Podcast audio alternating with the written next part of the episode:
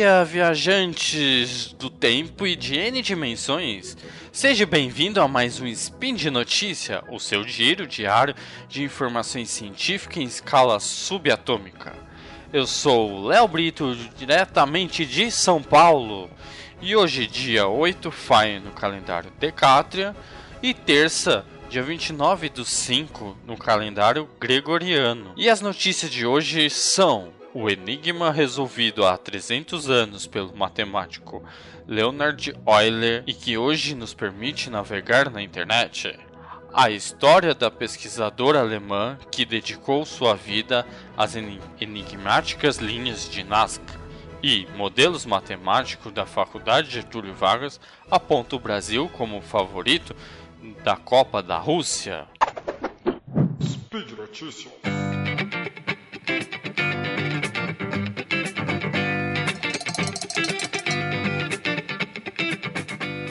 Novamente vamos falar de um dos meus matemáticos que considero uma mente brilhante.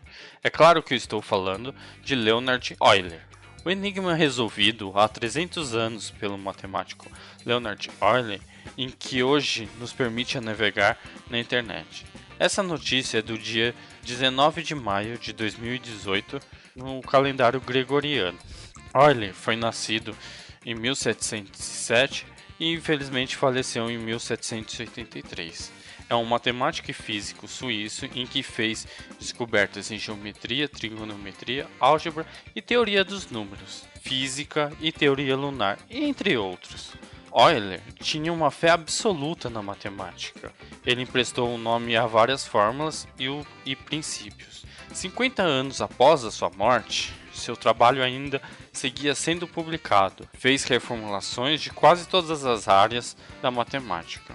Mas, como por hobby dele resolver vários problemas, ele teve um problema no século XVIII, que é o problema das sete pontes de Kornberg. Esse problema das sete pontes consta que havia pontes em torno de uma vila e foi o seguinte questionamento: é possível cruzar as pontes uma só vez e voltar ao ponto de partida?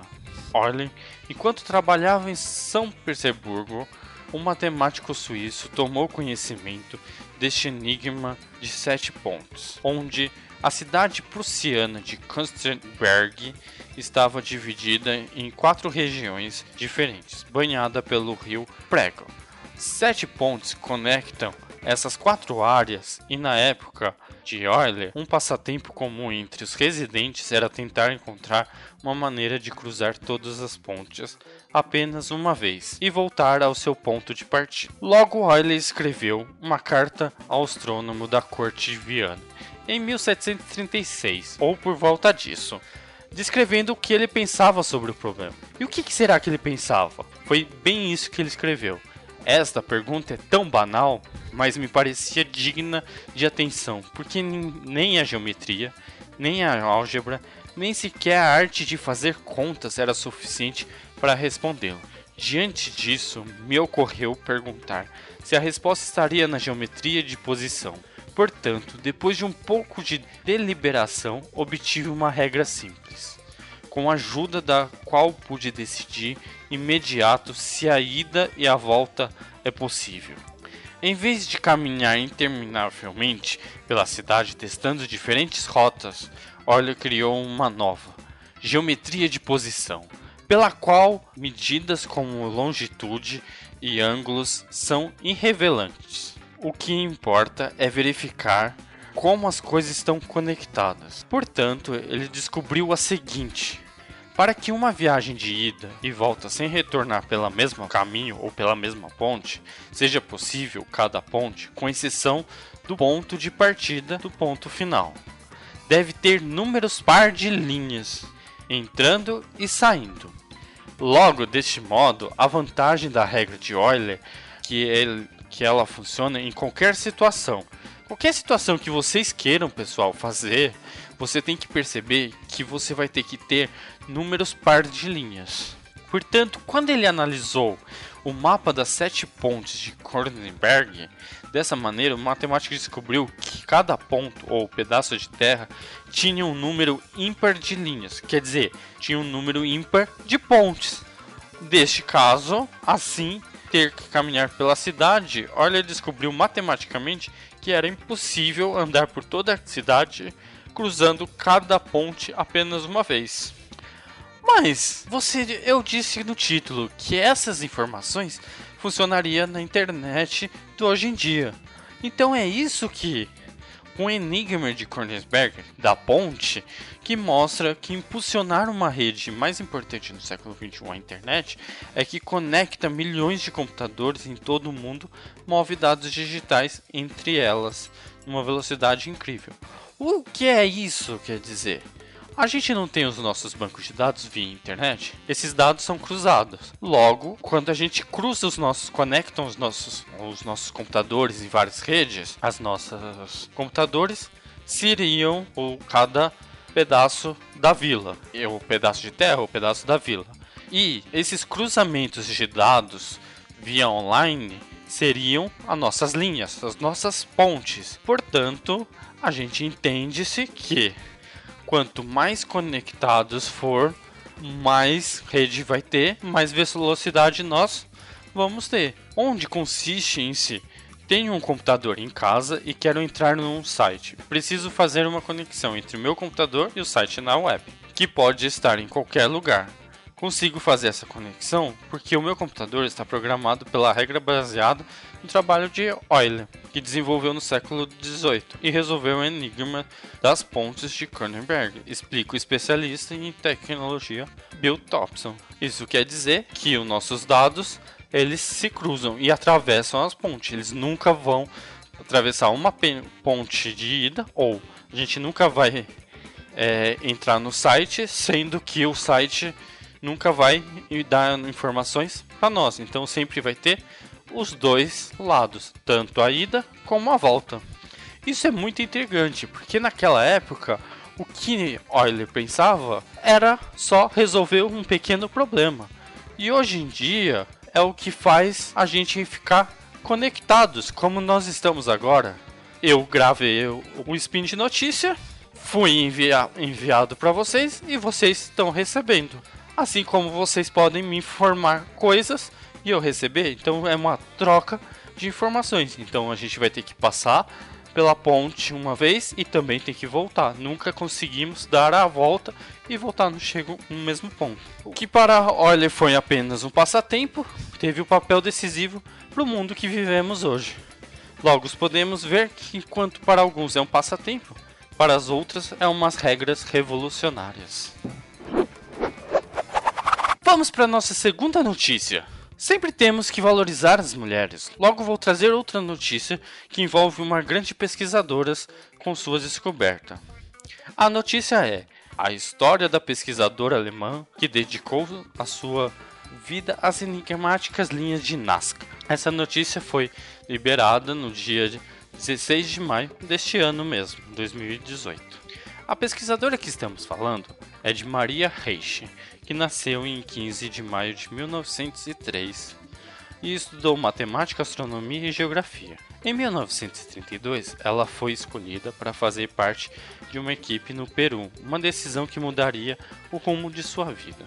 Assim, ela se tornou uma antropóloga alemã que se identificava como Chola, peruana em 1941, onde ficou tão extasiada com as linhas de Nazca que dedicou sua vida a investigá-la. O que são linhas de Nazca? As linhas de Nazca são linhas brancas, algumas perfeitamente retas, outras com curvas acentuadas, que se entende por mais de 450 km quadrados e que se observarmos ao nível do solo não dizem nada. No entanto, se olharmos para eles a partir do ar, percebemos que há algo mais. Por exemplo, um macaco, uma aranha, um beija-flor e muitas outras criaturas vivas, como plantas estilizadas, seres fantásticos, figuras geométricas de vários quilômetros de comprimento, Essas linhas representam um dos maiores enigmas da arqueologia devido ao seu número e natureza e tamanho de continuidade. Mas a Maharishi, usando uma fita métrica, estante e bússola, ela mediu quase mil linhas para investigar sua orientação astronômica. Assim, Reishi descobriu que muitas das linhas funcionam como marcadores para o solstício de verão e teorizou que seus construtores, ou os pré-hispânicos, que habitavam na Terra entre 500 a.C. e 500 d.C., usavam figuras nas qualidades de calendários astronômicos. Já em 1992, Reiche obteve cidadania peruana. Três anos depois, em 1994, as linhas de Nazca foram reconhecidas pela Unesco como um patrimônio da humanidade. Consistem em linhas, desenhos e faixas que cobrem o Planalto desde a pré-colombiana. Segundo o site da Unesco, Existem vários fatores que estão afetando as linhas e colocando em risco a herança da humanidade. Os principais são os danos causados pela mineração ilegal e as atividades relacionadas à agricultura, o tráfego contínuo de veículos na área onde localizam-se essas linhas e a falta de monitoramento sistemático da propriedade e da medida de segurança para controlar o tráfego no ar. Mas por que, que a gente falou tanto dessas linhas? Essas linhas, na verdade, foi um grande estudo pela nossa pesquisadora. E o que, que a gente quer saber? É que as pesquisadoras, surpreendente, ela é matemática e ficou com essa vontade de estudar essas linhas do Peru. Mas isso é para que você veja, no último 15 dias de maio desse, desse ano, o Google dedicou o seu Doodler para homenagear elas. E também vamos homenagear e parabenizar ela por esse trabalho tão lindo. Todas as, as matemáticas, fazendo pesquisa e descobertas surpreendentes, temos que sempre valejar, principalmente as matemáticas como a Reishi e como entre outras que eu já fiz no Spin de Notícia.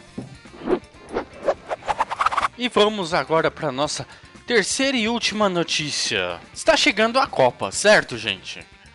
É, falta em torno daqui uns 20 dias ou menos para a gente pensar em nossa seleção.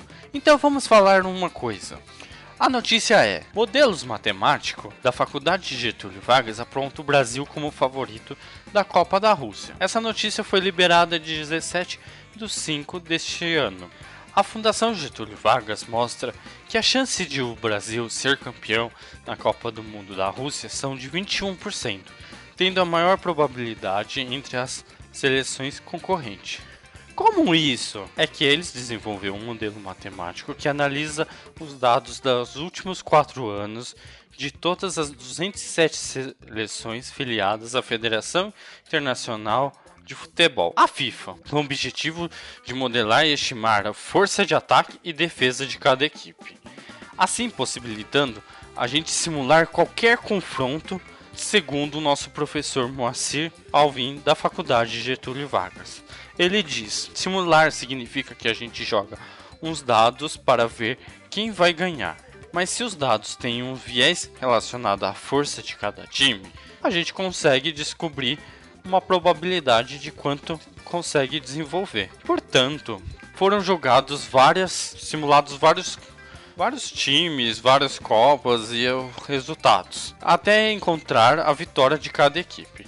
A gente simulou um milhão de vezes e observou que, em 210 mil vezes dessas simulações, o Brasil chegou em primeiro lugar. Chegou como campeão. Esse é o número que a gente descreve. Então ele tem 21% das simulações.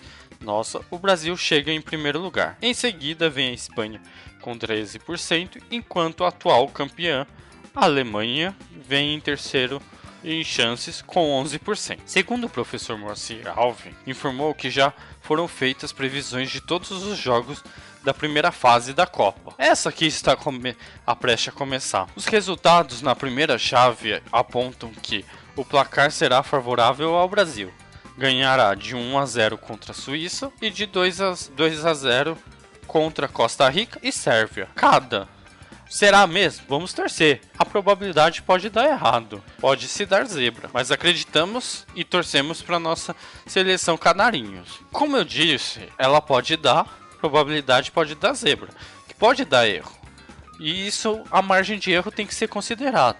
Como por exemplo, na Copa anterior, ocorrido no Brasil em 2014, o modelo matemático não conseguiu prever a derrota fulminante da equipe canarinho para a Alemanha na semifinal. Lembra-se do nosso 7 a 1.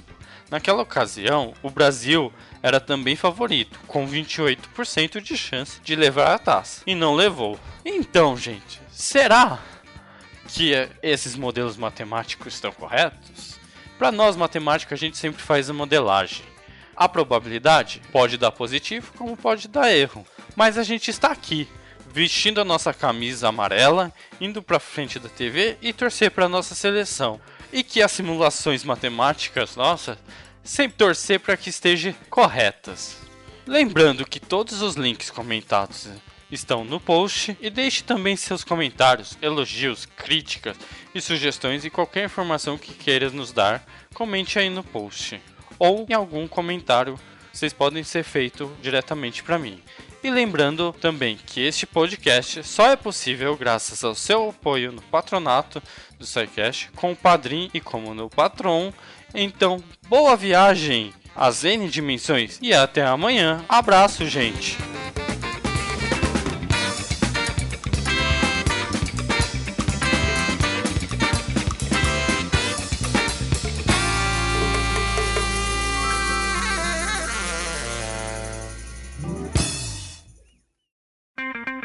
Edição por Felipe Reis.